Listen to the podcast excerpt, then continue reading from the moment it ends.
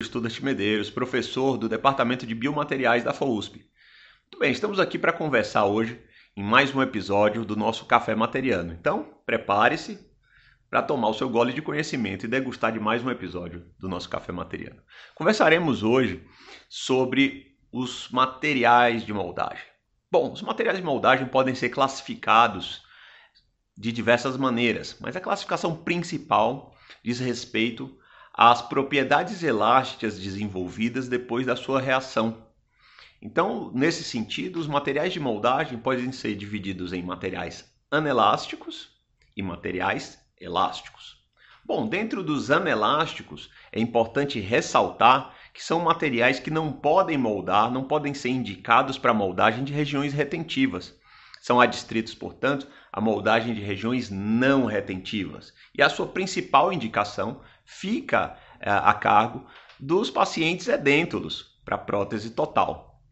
Dentro dos materiais de moldagem anelásticos, temos o em destaque a Godiva, que além de ser anelástico, ele é termoplástico, ele amolece com o calor, com o seu aquecimento e endurece ao ser resfriado. E temos a pasta de óxido de zinco eugenol.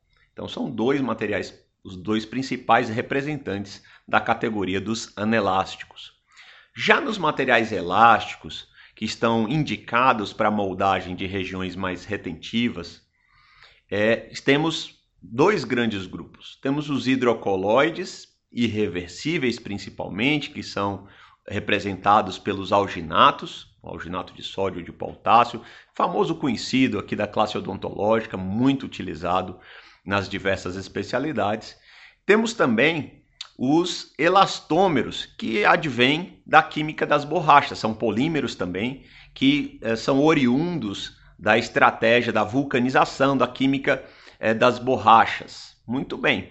Então, esses materiais, os alginatos, que são os hidrocoloides irreversíveis, eles são mais indicados para moldagem e obtenção de modelos de estudo e modelos que não requerem grande precisão, grande riqueza de detalhes, porque a sua riqueza de detalhe e precisão é relativamente limitada, mesmo nos alginatos mais modernos. Já os elastômeros são subdivididos. Então temos os polissulfetos ou mercaptanas que recentemente saíram do mercado e restaram três: os silicones que polimerizam por condensação, os silicones que polimerizam por adição e os poliéteres. Resta também a gente pensar na estabilidade dimensional e no quanto esse, esse material polimérico, elastomérico, pode garantir a sua forma ao longo do tempo e as suas dimensões. Então, isso vai ser alvo de um próximo episódio.